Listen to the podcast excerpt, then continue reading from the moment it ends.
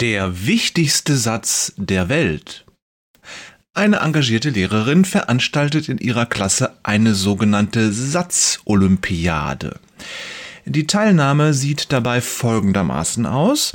In der ersten Woche bekommt jedes Kind die Aufgabe, einen Satz auszuwählen, den es selbst für den wichtigsten Satz der Welt hält.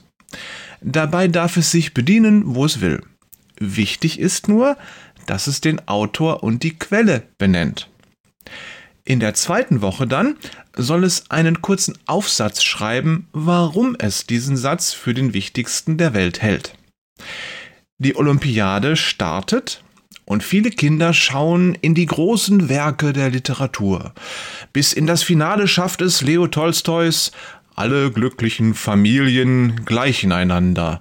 Jede unglückliche Familie ist auf ihre eigene Weise unglücklich. Aus Anna Karenina. Ein anderer Finalist ist die berühmte Präambel aus der US-amerikanischen Unabhängigkeitserklärung von 1776. Wir halten diese Wahrheiten für selbstverständlich, dass alle Menschen gleich geschaffen sind, dass sie von ihrem Schöpfer mit bestimmten unveräußerlichten Rechten ausgestattet sind, darunter Leben, Freiheit und das Streben nach Glück. Merkwürdigerweise ist auch der Satz Sein oder Nicht-Sein ganz weit vorne mit dabei. Die Lehrerin hat allerdings eine Vermutung, woher diese gute Platzierung stammt.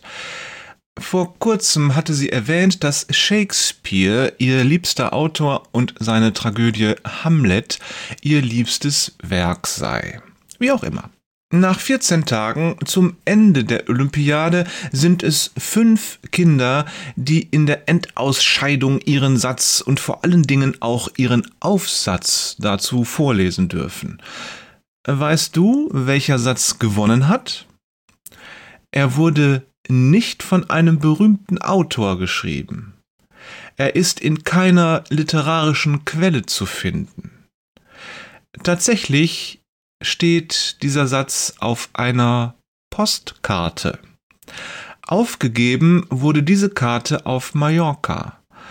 Und der Schreiber dieses Satzes ist der Stiefvater des Mädchens, das ihn vorliest. Er hatte ihn geschrieben, als er mit ihrer Mutter auf Hochzeitsreise war. Bis zu dem Zeitpunkt, als die Gewinnerin der Satzolympiade die Karte in den Händen hielt, war sie sich nicht sicher gewesen, was ihr Stiefvater für sie empfand. Nun hat sie es schwarz auf weiß.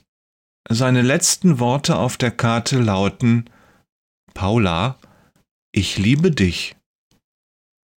Das ist definitiv der beste und wichtigste Satz, der je geschrieben wurde, zumindest für Paula. Aber für alle anderen auch. Denn dieser Satz diese spezielle Formulierung ist ja nur eine Variation, es gibt noch viele andere. Wo immer er zu hören oder zu lesen ist, aus welcher Quelle er auch stammt, er ist immer ein Segen. Jesus sagt zu seinen Jüngern, Gleich wie mich der Vater liebt, so liebe ich euch. Bleibt in meiner Liebe. Johannes 15, Vers 9. Jesus sagt auch zu dir, ich liebe dich. Wenn du es noch nicht weißt, dann lies in der Bibel, dort steht es schwarz auf weiß, was er für dich getan hat. Er hat sein Leben gegeben, damit du es bekommst.